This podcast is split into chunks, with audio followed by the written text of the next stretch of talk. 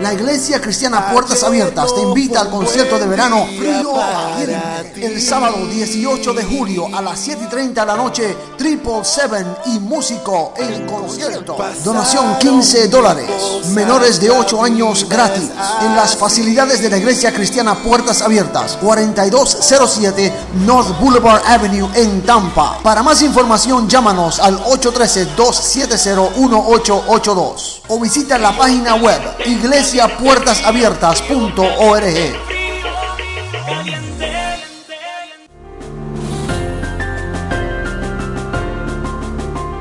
La resurrección de Jesús es el centro de la fe cristiana. Sin embargo, los discípulos el día que Jesús resucitó no lo estaban esperando, no lo creyeron. Habían sido contagiados con algo llamado incredulidad, con lo que hemos etiquetado a Tomás. Por eso les invito a escuchar el tema La iglesia de Tomás. Bienvenido a Dímelo Claro, un programa de la Iglesia Hispana de Brandon enfocado en la enseñanza bíblica clara y relevante. La Biblia es la palabra de Dios para ti hoy. Es importante que la entiendas para que entonces puedas ponerla en práctica.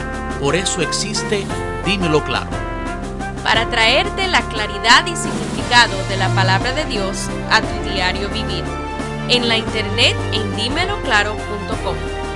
Llámanos al 813-413-1716. Con ustedes, Alain López. Preste atención.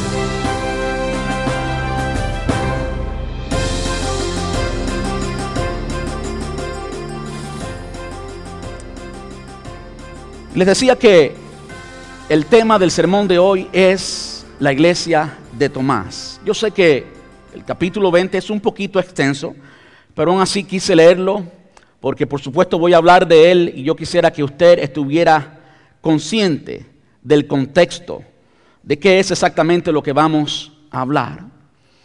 Y yo le he titulado, sí, la iglesia de Tomás. ¿Por qué le he titulado a este sermón la iglesia de Tomás? Bueno, por supuesto, en este pasaje vemos cómo, o no vemos cómo el Señor resucita. Vemos evidencias de que Él resucitó. Es curioso notar que ninguno de los cuatro evangelios nos dice cómo ocurrió, ¿verdad?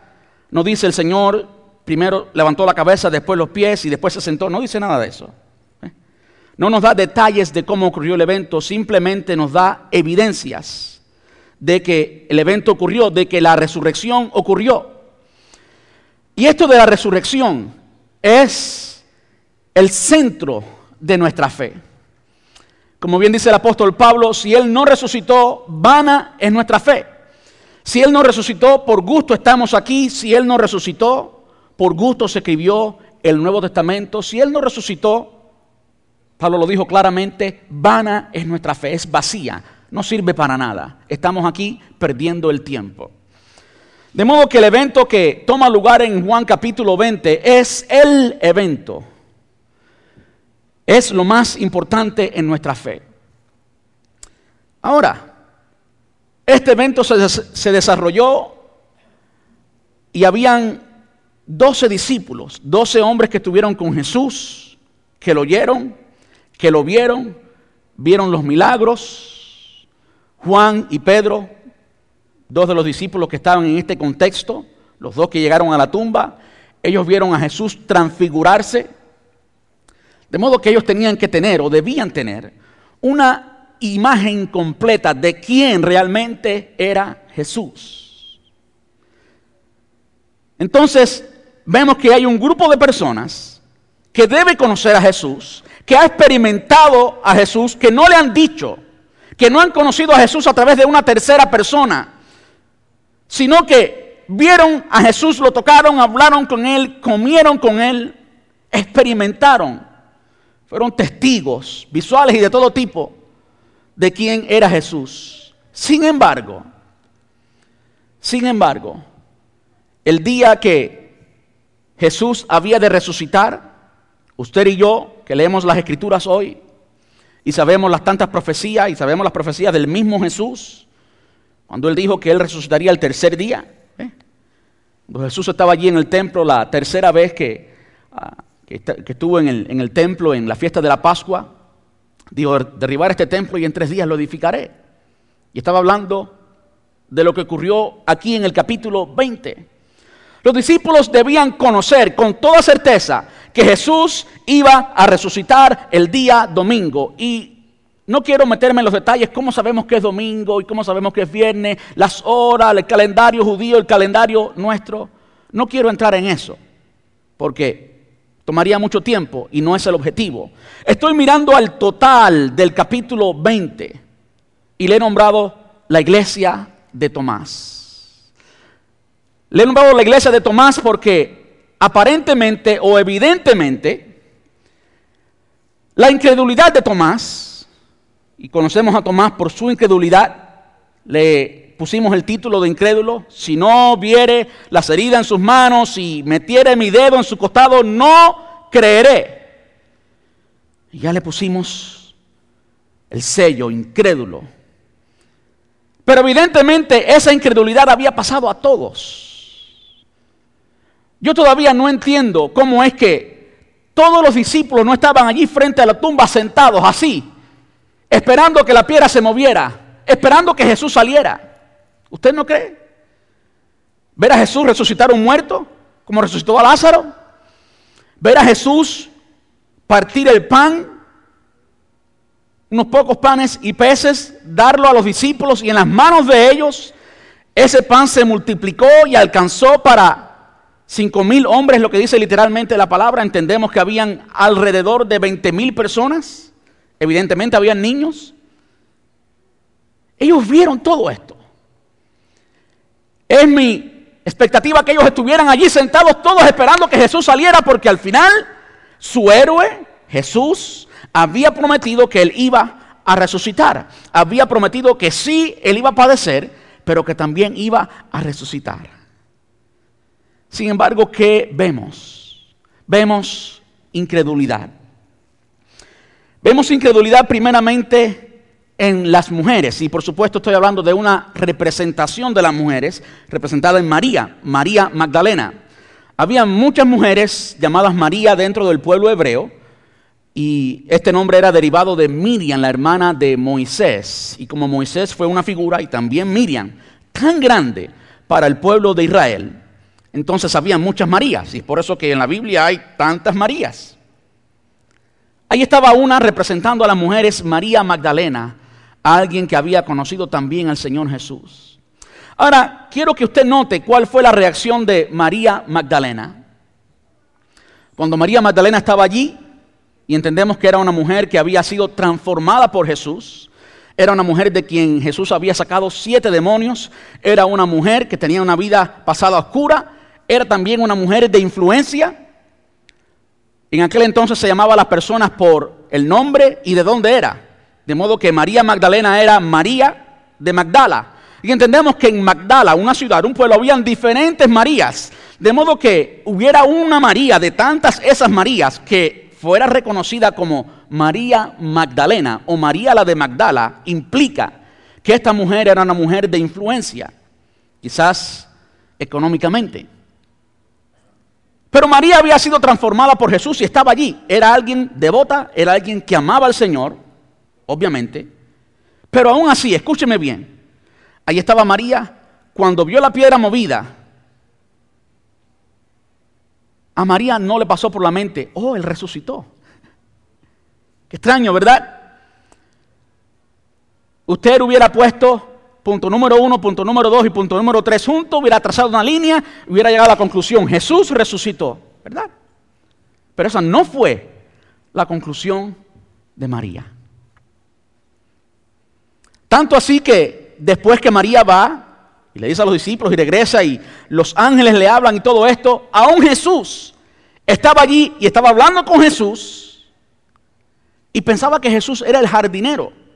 De modo que esto nos asegura una vez más que María Magdalena hasta ese entonces no había creído las palabras que Jesús había dicho que él iba a resucitar. No lo había creído. Los hombres, los discípulos, Tampoco lo habían creído. Cuando María Magdalena va y le dice a los discípulos, Pedro y Juan, que se habían llevado el cuerpo, escuche bien las palabras de María, se llevaron el cuerpo, no menciona en ningún momento resucitó el Señor. Dice literalmente, se llevaron el cuerpo de Jesús. Está declarando que ya no estaba creyendo. ¿Usted ve alguna corrección de los discípulos? ¿No? Usted no ve ninguna corrección de los discípulos. Usted no ve que los discípulos, o no lee que los discípulos salieron diciendo, nuestro Señor ha resucitado. No lo publicaron por la internet, ni en Facebook, ni en ningún lugar. No lo pusieron en su muro.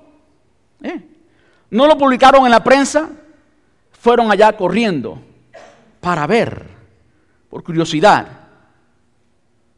Pero ninguno llegó a la conclusión inmediata, que debió haber sido obvia, que el Señor había resucitado. De nuevo estamos hablando de la resurrección, el evento más importante en la fe cristiana, el evento, el evento perdón, más, más importante de lo que tú y yo creemos. Y después tenemos a Tomás. Tomás era por supuesto uno de los discípulos.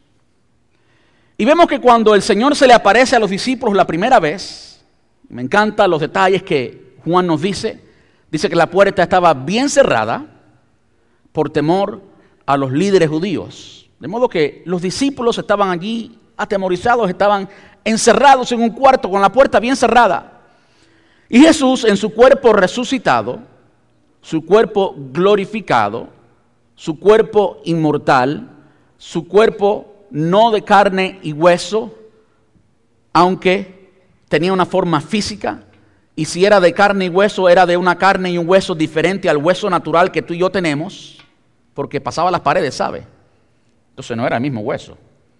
Si usted trata de pasar una pared, le aseguro que va a salir adolorido y que todos sus huesos le van a doler. Jesús se le apareció allí y Tomás no estaba presente. Tomás era uno de aquellos que ya se había desanimado por completo. Su incredulidad había llegado a ser exponencial. Ya él se había desanimado porque no había creído para nada.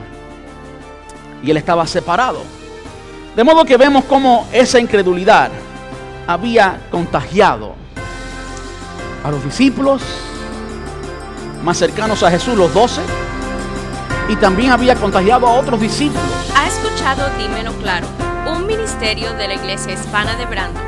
Porque solo podemos vivir lo que entendemos de la Biblia. Puedes escuchar y descargar este y todos los programas completamente gratis en dímeloclaro.com.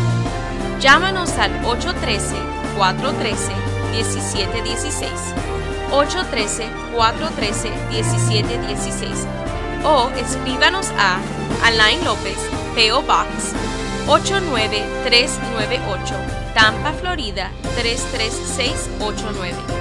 Gracias por su sintonía. Le esperamos en el próximo programa. Hasta entonces, sigue estudiando la palabra y preguntando hasta que entiendas claramente. Entonces, vívela.